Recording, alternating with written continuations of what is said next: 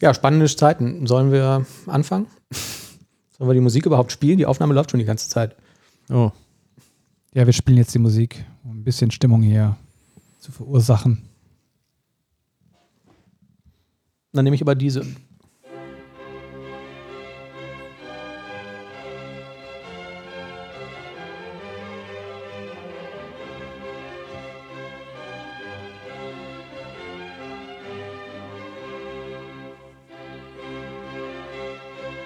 Die ist aber immer ziemlich lang. Ja. Aber ist schön, oder? Man Ja. denkt an Wetten das und Thomas Gottschalk. Hat aber auch ein bisschen was von der sowjetischen Nationalhymne, ne? Ja? Ja, irgendwie schon. Aber die wäre jetzt nicht so passend. Nee, die wäre jetzt nicht so Die passend. spielen wir heute mal nicht. Die spielen wir heute mal nicht. Ausnahmsweise mal nicht. Ja, hallihallo, ihr lieben Podcast-Zuhörer. Wir begrüßen euch hier auf der Dev Couch im Krause Dome. Links neben mir auf der Couch. Oh, Entschuldigung. Ja, das war doch, das war doch Absicht. Nee, ich Ja? bin einfach zu doof, Scheiße jetzt zu Ja, bedienen. hier, links neben mir ist hier der, der Manuel Leving, der Hallo. hier jetzt die Musik verursacht hat. Ne? So, jetzt wissen alle Bescheid. Rechts neben mir Thomas de Krause, ich bin Oliver Vogel. Ich heiße euch recht herzlich willkommen zu unserer heutigen Podcast-Folge. Und ich meine, was sollen wir sagen? Die Weltmeere sind voll mit Plastik. Der Russe hat den Finger am roten Knopf, aber wir lassen uns nicht lumpen, um euch trotzdem heute noch sehr interessante Informationen zu bringen aus der .NET-Welt. Nicht wahr, Manuel? Ja, genau. Vor drei Ja. Wochen ähm, haben wir irgendwie noch gesagt, hey, Corona ist das Schlimmste. Ja, So schnell ändern sich die Zeiten, ne? Jetzt ist es das Zweitschlimmste. Corona ist jetzt plötzlich irgendwie auch mehr oder weniger egal geworden. Ja, gut. Noch. Noch. Ja, Noch. ja. Übrigens, was ist mit dem Kasten Bier eigentlich? Ich weiß nicht. Ich Ja. kriege einen Kasten Bier von dir, weil äh, Ja. die Engländer ausgestiegen sind. Ja, Ne? genau. Aus Ja. Dem, Bre Mhm. dem Brexit vollzogen. Ja. Ja, bring vorbei. Ja, klar. Ja. Hattet ihr gewettet? Sommer. Ja. Ja, schon ein paar Jahre her, aber dann ging das ja irgendwie verloren durch, durch Corona, ne? Aber wir müssen den immer noch Mhm. gemeinsam trinken, Ja. während, hier, während wir die Aufnahme hier machen. Ja. Schaffen wir doch, ne? Äh, das schaffen wir, klar. Jetzt im Sommer. Ja. Wenn wir dann so ein sehr süffiges Bier, Irgendwo im Garten treffen. so ein süffiges Bier oder mehr so ein herbes oder ein Weizen, Hast du nicht erzählt, dass die Bierpreise jetzt steigen sollen? Ja. 2,17 Euro der Liter, ne? Haben wir gerade gesehen an der Tankstelle. Ach so. die Bierpreise, ja. Stimmt, ja. Hier in Köln ist was los. Mhm. Ja. Ich habe Ja, jetzt ein Elektroauto. Manuel hat einen kräftigen Schluck genommen aus seiner Fritz Cola. Ja. Oh, darf man gar nicht sagen, ne? Ist keine Werbung. Ja, Schneiden wir raus, ne? Kann man- das? kann man mal trinken. Kommt Das ist ein. Freiheitsauto jetzt, hast du gesagt? Ja, genau. Ich besitze jetzt ein ähm, Elektroauto. Eigentlich war ich ja jetzt zwei Jahre ohne Auto und brauchte auch keins, aber ähm, dadurch, dass du diese E-Auto-Subvention ja auch anrechnen kannst auf äh, Leasingraten, war das einfach wahnsinnig attraktiv. Ne? Also Firmenleasingrate war jetzt für das Auto absurd günstig.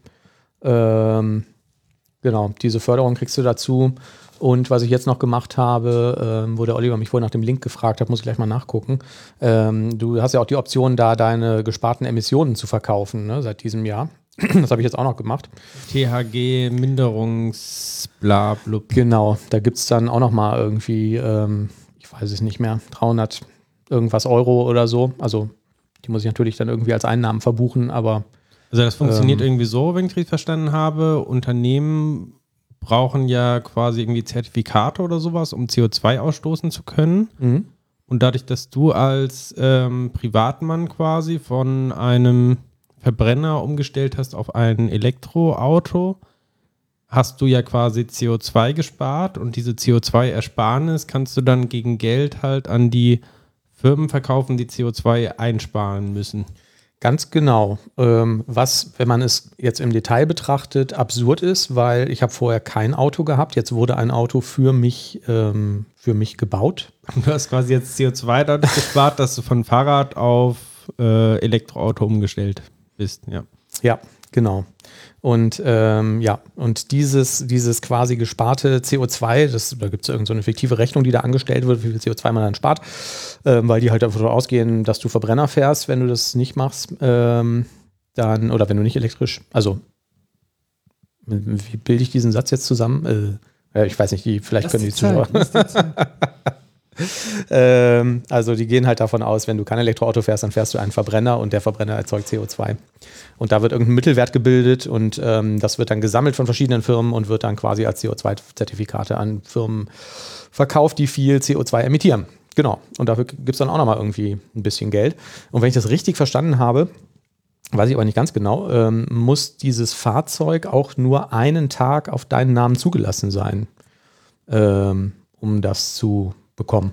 Da ich das Auto jetzt im Februar gekriegt habe ähm, und zwei Jahre Leasing habe, ähm, würde ich das dann vielleicht sogar in dem quasi dritten Jahr dann auch nochmal bekommen. Aber das weiß ich jetzt äh, nicht genau, Okay. Ob das dann immer noch so funktioniert. Kann man da irgendwelche Cum-Ex-Geschäfte oder so machen, indem man das Auto dann irgendwie nur einen Tag hält, weiterverkauft? Und Ja, habe ich mich ehrlich gesagt auch gefragt, wie das funktioniert. Also du musst da, wenn du da einen Account erstellst, ich habe das jetzt bei Immobia gemacht. Ich kann da jetzt noch nicht drüber sagen, ob das gut oder schlecht ist, aber das war so einer der größten Anbieter, den ich gefunden habe. Ähm, du lädst da deinen Fahrzeugschein hoch. Das Auto muss auf dich zugelassen sein. Und ähm, die prüfen das wohl irgendwie bei, mit der Zulassungsstelle und dem Umweltbundesamt und dann ähm, soll das irgendwie zwei bis sechs Wochen dauern und dann kriegst du da Geld für. Und in dem Moment, wo du das abschließt, kannst du noch wählen, ob du jetzt quasi sagst, okay, ich möchte jetzt den Höchstwert bekommen, der, den die jetzt gerade anbieten, oder ich schließe direkt einen Dreijahresvertrag, ähm, wo äh, man quasi, äh, wo die quasi sagen, dann zahlen wir dir für das erste, zweite und dritte Jahr garantiert, ich weiß es nicht mehr, 250 Euro oder so um den Dreh. Das ist jetzt so ein bisschen Poker, ob das dann jetzt steigt oder du musst sinkt dann in den nächsten jedes Jahren. Jahr wahrscheinlich den Fahrzeugschein wieder neu hochladen, um zu beweisen, dass du immer noch. Ich gehe davon aus. Wie das jetzt genau funktioniert, weiß ich nicht. Ich habe es jetzt einmal für ein Jahr gemacht. Ich habe den Schein da hochgeladen. Das ist jetzt ähm, erst ein paar Tage her. Und ja, dann mal gucken, was passiert. Aber dadurch, dass ich sowieso nur 5000 Kilometer Leasing gemacht habe und ähm, von dem Hersteller des Autos auch so eine Ladekarte bekommen habe, wo der Strom auch ähm, relativ günstig ist, ist das wahrscheinlich genau die Summe, die ich bekomme, die ich für Strom ausgeben würde. Aber was, ähm, weißt du, wie die verhindern, dass du jetzt irgendwie bei zehn verschiedenen Anbietern deinen Fahrzeugschein hochlädst? Also gibt es da eine zentrale Datenbank, wer, wem du das schon mal verkauft hast? Oder ist es einfach, Ich kann mir nur vorstellen, dass das irgendwie übers Umweltbundesamt läuft, dass die deswegen sagen, das, das muss da irgendwie geprüft werden. Aber wie es genau äh, intern da bei denen funktioniert, weiß ich nicht. Und zur Not musst du halt vielleicht ein bisschen nachzahlen, ne?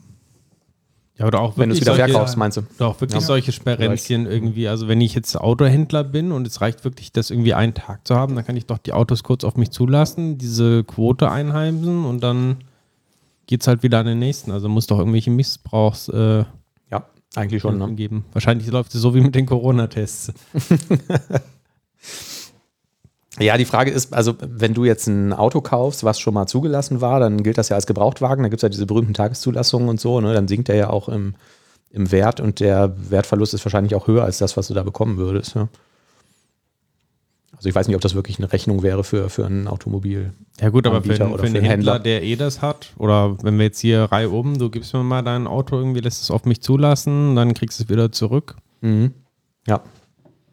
Könnte ich jetzt in dem Fall nicht machen, weil ich den Brief nicht besitze. Ne? Der gehört ja dem, dem Leasinggeber. Aber ja, sonst, wenn es wirklich meins wäre, also Oliver besitzt ja auch ein Elektroauto, der kann solche Späßchen machen. Da haben wir ein Geschäftsmodell raus. Dann machen Also wir unseren eigenen Cum-Ex. Ja. Ja, ja. Also wie gesagt, ne, ich hätte mich jetzt auch gefreut, wenn irgendwie gesagt, im Prinzip habe ich jetzt, naja, also man kann es so oder so sehen. Ne? Ich habe jetzt diese, diese Förderung äh, ähm, äh, da kassiert, das ist ja kein Geheimnis, das sind glaube ich 6000 Euro, die man da bekommt. Ähm, dafür, dass ich ein Elektroauto gekauft habe, obwohl ich vorher kein Auto hatte. Das ist natürlich jetzt umwelttechnisch jetzt auch nicht so optimal. Ähm, auf der anderen Seite kommen dann natürlich irgendwann nach zwei Jahren halt vermehrt gebrauchte Elektroautos auf den Markt, die dann hoffentlich bezahlbar oder günstiger sind. Für Leute, die sich dann vielleicht den Sprit nicht mehr leisten können. Mal gucken, wie das weitergeht mit dem Ölpreis. Aber der Strompreis wird ja auch steigen. Man weiß es nicht. Man weiß es nicht, aber man hat da so ein Gefühl. das liegt irgendwie verdächtig äh, nah. Aber es Keine gibt ja, gibt ja immer mehr Leute, die sich irgendwie, wenn, wenn die Wohneigentum haben, da irgendwie das mit Solarzellen vollpflastern und dann vielleicht irgendwie den Strom selbst produzieren, um das Auto aufzuladen oder so. Ne? Und welche Optionen wird es ja immer geben? Ich weiß nicht, wenn du das Zeug einspeist, dann bekommst du ja, glaube ich, nur einen Bruchteil von dem zurück, was du im Endeffekt zahlen musst, wenn du es wieder zurückkaufst. Ja. Ich habe auch gehört, dass, ähm, aber ich habe da jetzt nicht genau recherchiert, ähm, also unter Vorbehalt, dass es Leute gibt, die einspeisen und äh, sagen, hier geschenkt, so, ne? Also für, für das, was ich da einspeise, das lohnt sich nicht irgendwie der ganze Papier- und Aufwandkram, den irgendwie zu betreiben. Ähm, die verbrauchen halt irgendwie das meiste, was sie da erzeugen oder viel von dem und das, was halt irgendwie Plus ist, würden sie dann einspeisen.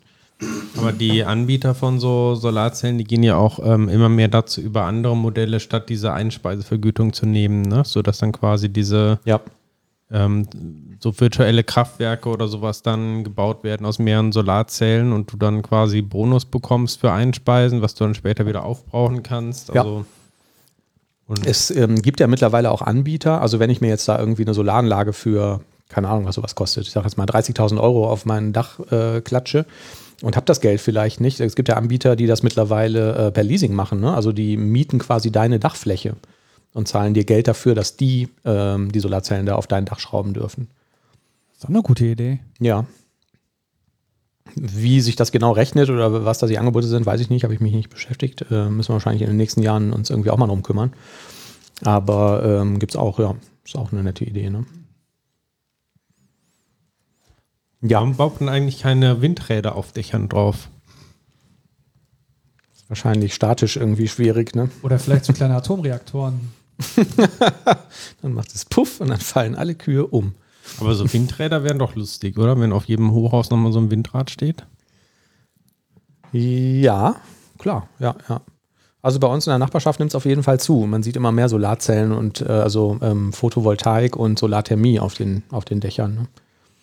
Und auch immer mehr Wärmepumpen und so. Ja.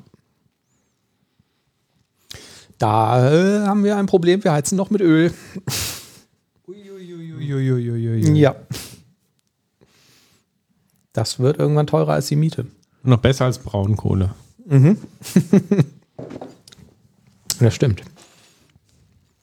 Weiß ich gar nicht. Ja, haben wir noch Themen? 20 Jahre .NET, Jubiläum. Ist das wirklich schon 20 Jahre her? 20 Jahre ist es her, ja. Das ist Wahnsinn, wie die Zeit vergeht. Ne? Ja. Das ist Wahnsinn. Könnt ihr euch noch dran erinnern? Ja. Eure, eure erste Begegnung mit .NET? Ich habe damals Ich hab- was an der Uni gehört. Das war so, eine, so ein Vortrag von irgendeinem Typen. Der hat dann erzählt, ja, .NET und C Sharp. Ne? Mhm. Da habe ich mir damals gesagt, so, was erzählen diese alten Leute hier da vorne eigentlich? Und jetzt, nach 20 Jahren, behaupten böse Zungen, ich würde selber dazu gehören, ja. Ich kann mich Ja. mehr an das, Wirklich, ich auch. ich kann mich mehr an das erste Update erinnern, also auf 1.1. Ja. Das war irgendwie so ein äh, also war damals auch noch irgendwie Student oder ich weiß gar nicht, oder davor oder so. Mhm. Ähm, ich glaube, das war dann auf 2000, Visual Studio 2003 oder so muss das wahrscheinlich gewesen sein. Und das war halt irgendwie so eine super Geschichte. Da konnte man irgendwie für 100 Euro, kriegte man dann wie das neue Visual Studio und Ja. so mega Plakate mit dem gesamten .NET Framework, mit allen Namespaces da drauf Ja. und so. Die habe ich mir irgendwie an die Wand gehängt. Und, Ja. äh, Jetzt, ja. wo du das sagst, ja, habe ich auch gehabt. Und ich überlege gerade, ob ich das noch habe oder ob ich das sogar irgendwann mal verkauft habe oder so. Stimmt, das war irgendwie so ein, so ein Schuber, wo das irgendwie alles drin war, ne? was man irgendwie für schmales Geld bekommen hat. Und damals, vor 20 Jahren, ja, haben die bei den Microsoft-Vorträgen noch so hinterher so Brötchen dargereicht und jede Menge Cola gab's. Ja, Das war eigentlich der Grund, warum ich hauptsächlich da gewesen bin. Ja, um einfach ein bisschen zu schnorren. Na, und da bin ich das erste Mal in Kontakt geraten mit, ähm, mit C-Sharp, weil vorher habe ich mich nur mit diesem blöden Java-Zeug beschäftigt. mhm. ich auch. Aber das gibt's doch heutzutage auch noch, oder? Also jetzt Java? zumindest vor Corona. Nee, ich meine äh, so kostenlose Snacks bei Microsoft-Veranstaltungen. Der hat das jetzt nicht mehr so gegeben. Der war jetzt irgendwie nicht mehr so. Also, Also ich weiß noch, es gab irgendwie so .NET User Groups, das war hier in Köln bei Microsoft, da war ich irgendwie ein paar Mal, da haben die schon auch immer groß aufgefahren und ja, so. Ne? klar, da. Aber damals sind Ja. die halt zu den Unis gekommen Mhm. und äh, haben da ordentlich aufgetischt. Ja, da gab es auch noch diese Microsoft Student Partner und so, die dann da irgendwie groß. Weil wir waren doch irgendwie auch wurden. mal, warte ich auch dabei, in Düsseldorf aus so einer Launch-Party von irgendwas von, von Microsoft. Da gab es auch äh, richtig gutes Catering. Weiß ich nicht mehr. Also ich erinnere mich noch, in Köln war mal irgendwas in irgendeinem Hotel. Das war die .NET Cologne, glaube ich. Ähm, da war was anderes. Eine der Da waren wir ersten, doch- die war noch woanders früher. Da waren wir doch gewesen. Ne? Da haben sie doch einige Vorträge irgendwie gehalten und so, ne? Da haben die doch so riesen Schalen gehabt mit solchen großen roten Äpfeln, die aussahen wie von Rotkäppchen. ja, das weiß ich noch. Die hast du alle mit nach Hause genommen. Ja, die Schalen auch. Ich habe ganz am Anfang, als ich auch kein Geld hatte, da gab es immer kostenlose .NET Pro und .NET Magazin und so. Und die Dinger sind ja unfassbar teuer gewesen. Die haben ja damals irgendwie, keine Ahnung, auch schon irgendwie 12, 13 Euro ähm, gekostet. Und die lagen da immer kostenlos rum. Und da habe ich oft irgendwie mal so zehn Stück mit nach Hause genommen und bei Ebay vertickt irgendwie für einen Fünfer. Das ist schlimm. Ja, Ja, das ich. ist eigentlich nicht lustig. Mhm. Obwohl, naja. Das ist ja auch Werbung. War ja immer die gleiche Ausgabe. Die dann alle hatten. Ja. Wir haben schon lange keinen Artikel mehr geschrieben bei der .NET Pro. Manuel? Nee, liest das noch jemand? Ich weiß es nicht. Ich weiß es auch nicht. Das ist auch eher alles Blog, YouTube, Videos, Podcasts und so geworden, oder? Das ist ja auch irre schnelllebig, oder? Also die gibt es ja noch, die Zeitung. Also irgendeiner muss ja was schreiben. Die gibt's noch, stimmt, ja. Und die bringen auch immer noch ganz gute Artikel. Ich kriege zumindest immer noch ein Newsletter und klicke mir das irgendwie an. Aber immer wenn ich die im Abo bestellt habe, dann kam die halt und dann habe ich die irgendwo auf den Tisch gelegt und zum Ende des Jahres war da ein ganz großer Stapel. Ich habe die irgendwie nie gelesen und dann habe ich es immer wieder abbestellt. Aber dann gab es doch auch eine DVD, wo alle Artikel quasi drauf sind, ne? die man sich eh niemals durchliest. Das war, glaube ich, ich weiß nicht, ob die das immer noch so machen. Früher gab es, glaube ich, immer dann irgendwie diese Dezember-Ausgabe oder so, wo die dann mit, mit dabei lag. Genau. Ja. Wollt ihr nicht mehr für Heise Developer oder sowas schreiben, damit das der Holger Schwichtenberg nicht alles alleine machen muss? Würde ich gerne machen, aber ich glaube, da hat der äh, Dr. Holger Schwichtenberg ein, Exklusivvertrag. einen? Exklusivvertrag. Er macht schon so den Eindruck, ne? Er ist schon so der Einzige, der da irgendwie. Also zumindest so .NET, .NET ne? Ja, ja, genau.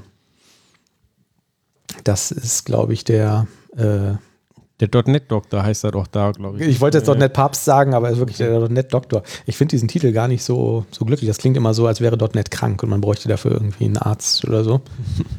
Aber naja, Stimmt.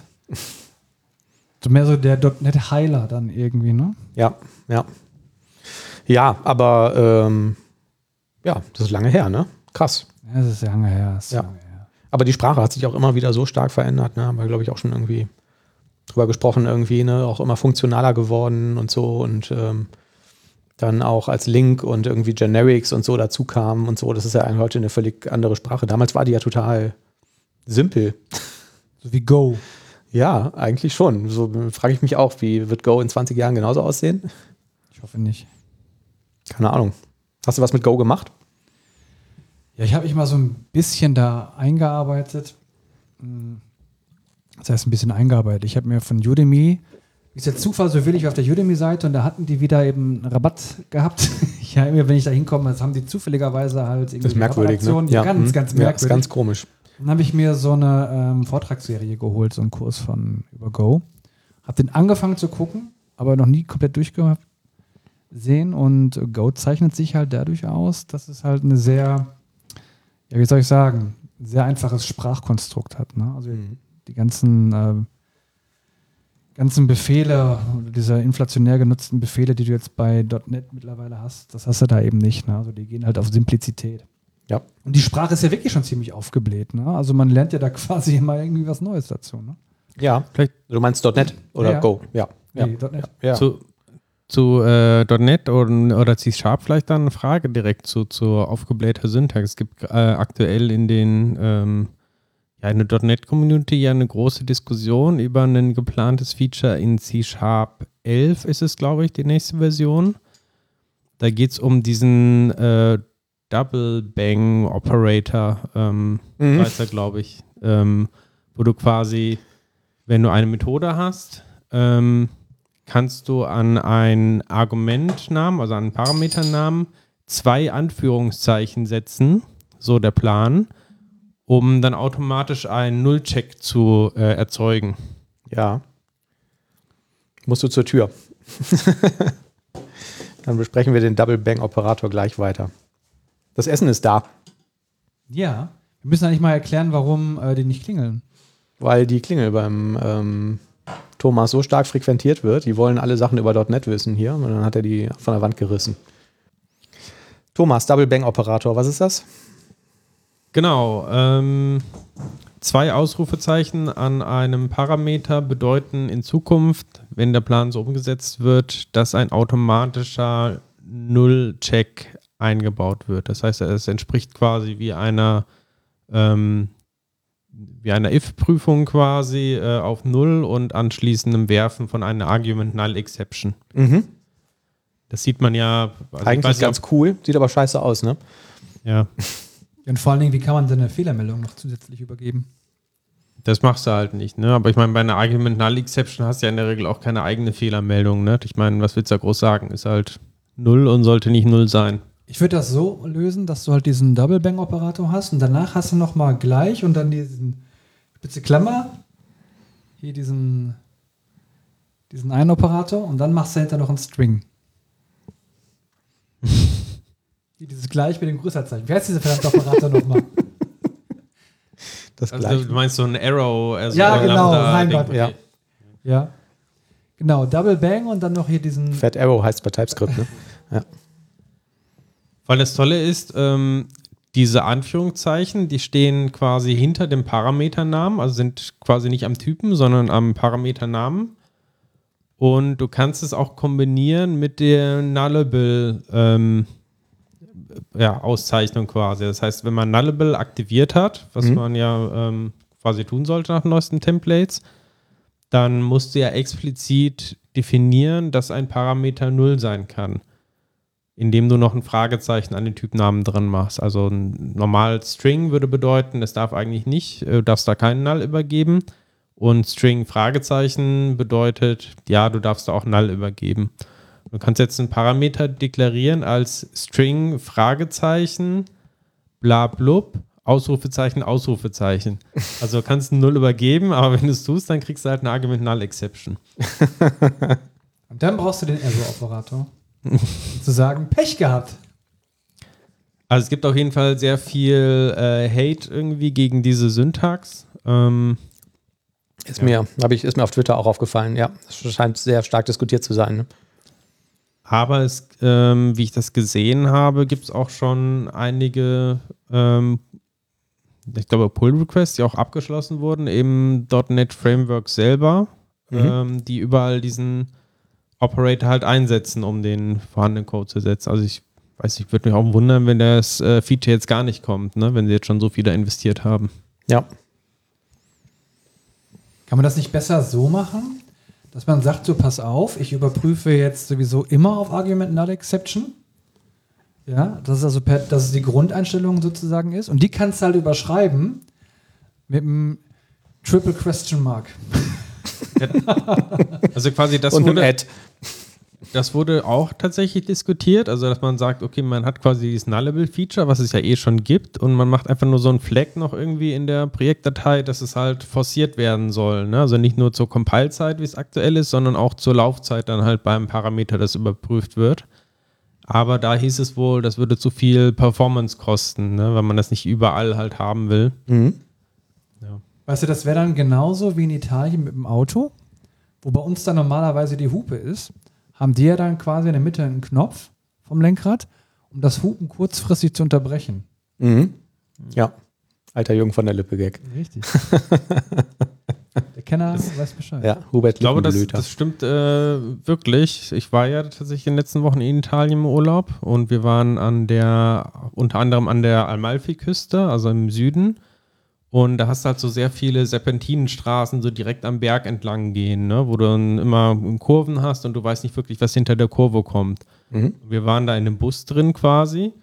Und der Bus, der muss natürlich, der kann ja nicht da irgendwie mit 10 km/h die ganze Zeit erfahren. Das heißt, der fährt natürlich volle Kanne, so schnell er fahren kann. Aber immer vor jeder Kurve drückt er dann auf die Hupe halt für ein paar Sekunden, damit die Leute hinter der Kurve wissen, da kommt jetzt irgendwas Großes irgendwie und ich muss jetzt da besser irgendwie aus dem Weg gehen. Also ist das die ganze Zeit. Das heißt, du hast wirklich alle drei, vier Sekunden äh, drückt er dann auf die, äh, auf die Hupe.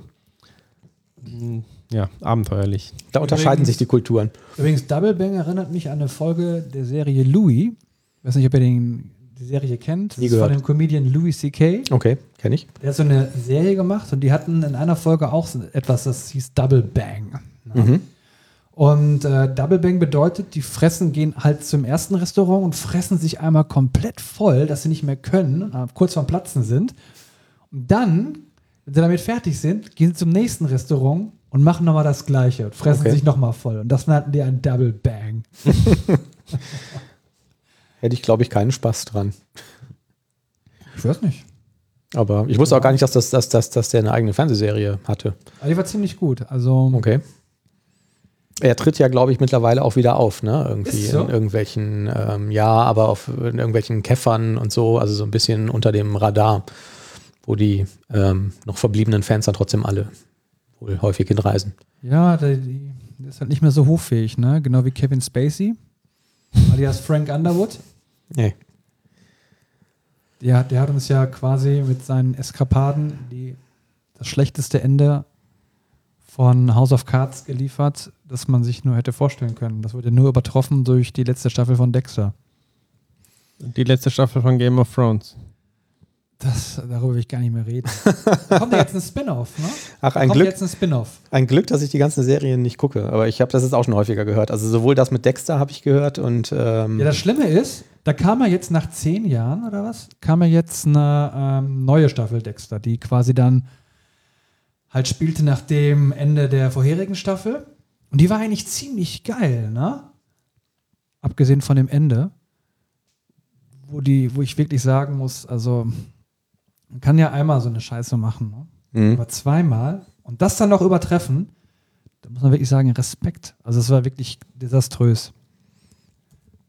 Also schaut euch die Staffel an, aber nicht die letzte Folge dieser guten Staffel.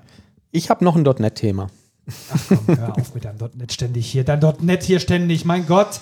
Nach 20 Jahren muss auch mal Schluss sein, Manuel. Ach komm, ein bisschen was komm, dann mach. müssen wir auch noch irgendwie zur Ablenkung Komm, Ernie, mach. Beitragen. Ähm, ja, wir kennen alle das Szenario, äh, neuer Kollege kommt irgendwie ins Team und ist irgendwie, ähm, kriegt, kriegt den, den Firmenlaptop und ist irgendwie die ersten zwei Tage damit beschäftigt, irgendwie den ganzen Rotz zum Laufen zu kriegen und alles zu installieren und zu konfigurieren und so. Ähm, so, stellt sich raus, jetzt gibt es ähm, Visual Studio Code Docker Container, die ähm, quasi vorkonfiguriert sind, wo ein Visual Studio Code drin ist und wo ähm, in Config-Files, die man sich vorher da ähm, zusammen ähm, konfigurieren kann, ähm, zusätzliche Dependencies installiert werden können.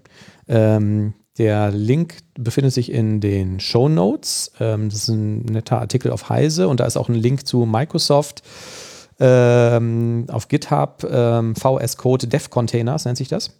Und ähm, die haben halt einmal so Example-Container für allen möglichen Programmiersprachen. Also es gibt irgendwie einen Node-Container und .NET Core und Java und Go und äh, was man sich irgendwie vorstellen kann.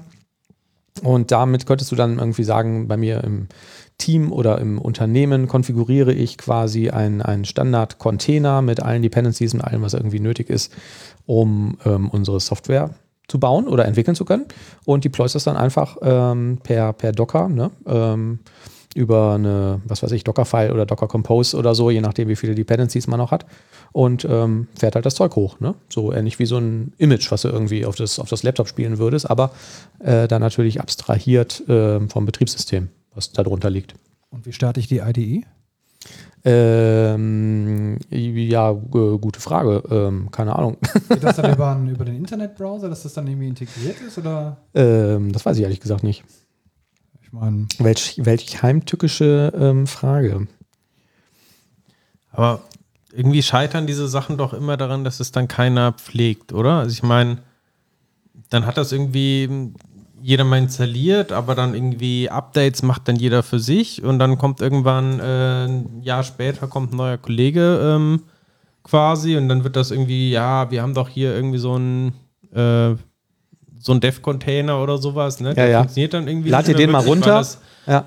Weil es hat halt keiner mehr irgendwie ausprobiert das letzte Jahr, ne? Und irgendwie Stimmt. Dependencies sind alt und dann Ja, denkt man, ja, wir müssen den ja nochmal aktualisieren, ne? Aber nachdem es dann schon zu spät ist.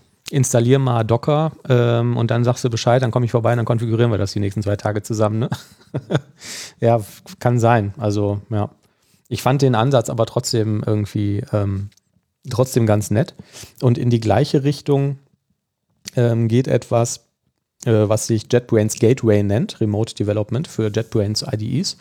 Ähm, das ist, ähm, ja gut, hat jetzt nicht im klassischen Sinne was mit Docker zu tun, aber ähm, bietet quasi die Möglichkeit, dass du auf deinem, was weiß ich, fetten Rechner zu Hause oder auf irgendeinem Firmenserver oder so, ähm, lässt du quasi eine, ja, so eine Remote-Instanz von deiner IDE laufen, also zum Beispiel von JetBrains Rider oder so, und dann connectest du dich mit deiner ähm, Shell dahin und das nennen die halt JetBrains Gateway.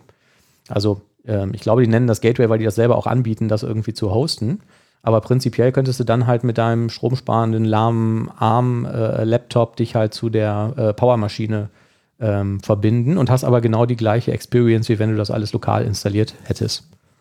Und ähm, es läuft aber auf der, auf der Host-Maschine, die irgendwo, was weiß ich, im Rechenzentrum steht oder bei dir zu Hause, irgendwie im, im VPN oder sowas, ne?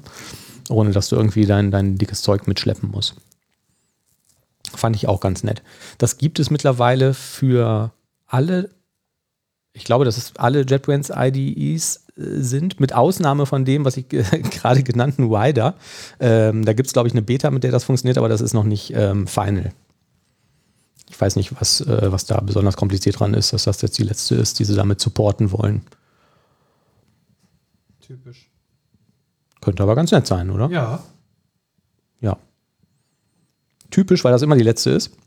Ja, sonst liefern die doch immer alles bei allen anderen IDEs und wir müssen immer warten. Ja. Wen das interessiert, der kann sich das auch in den Show Notes einmal anklicken. Ansonsten ähm, hätte ich noch anzubieten, ähm, da bin ich irgendwie, ähm, ich weiß nicht, über Twitter oder irgendwie im Internet mal drüber gestolpert. Jemand, der James Governor heißt, hat mal ähm, im Jahr 2008 einen Blogpost darüber geschrieben, ähm, 15 Punkte, an denen man feststellen kann, ob es Cloud Computing ist oder nicht. Ne, Cloud steht ja mittlerweile überall drauf, wenn, weil allein weil irgendwas im Internet läuft oder so. Und ähm, der hat aber im Prinzip eine, eine ganz äh, nette Checklist, teilweise ein bisschen, bisschen ironisch überspitzt, aber ähm, eigentlich eine, eine ganz, ganz coole Sache. Also ähm, Beispiel, ähm, wenn du es nicht mit deiner eigenen Kreditkarte bezahlen kannst, ist es keine Cloud.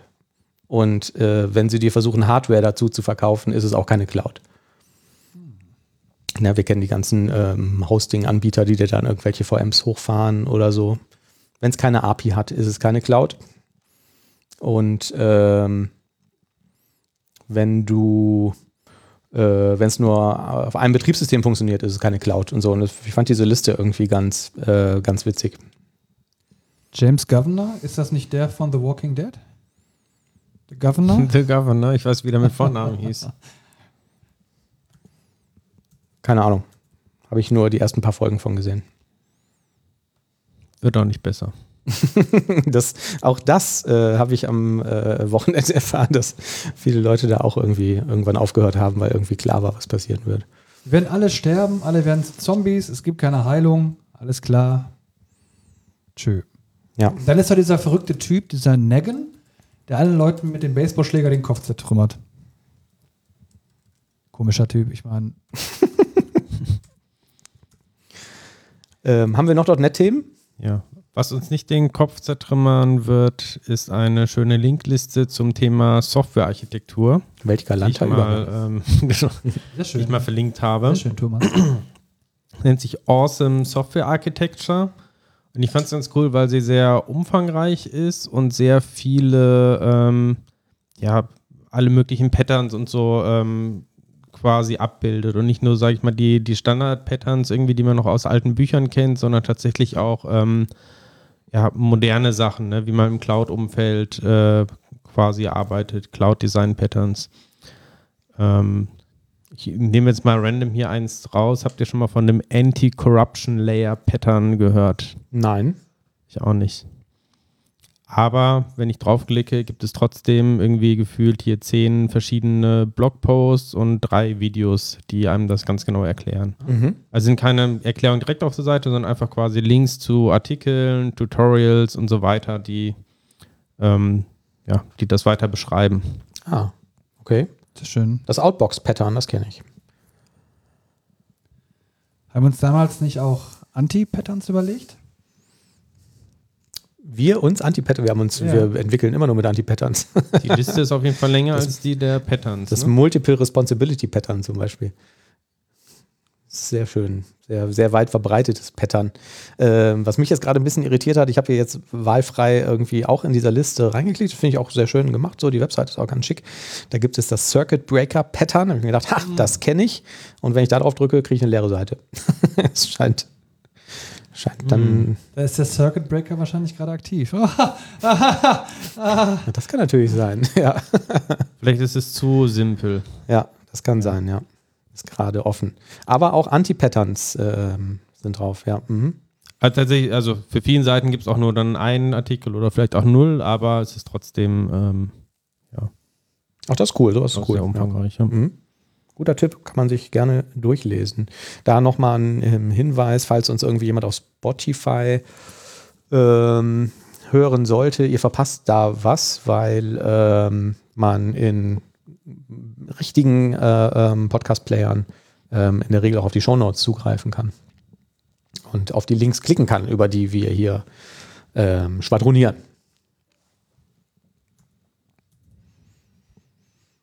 So, Tja.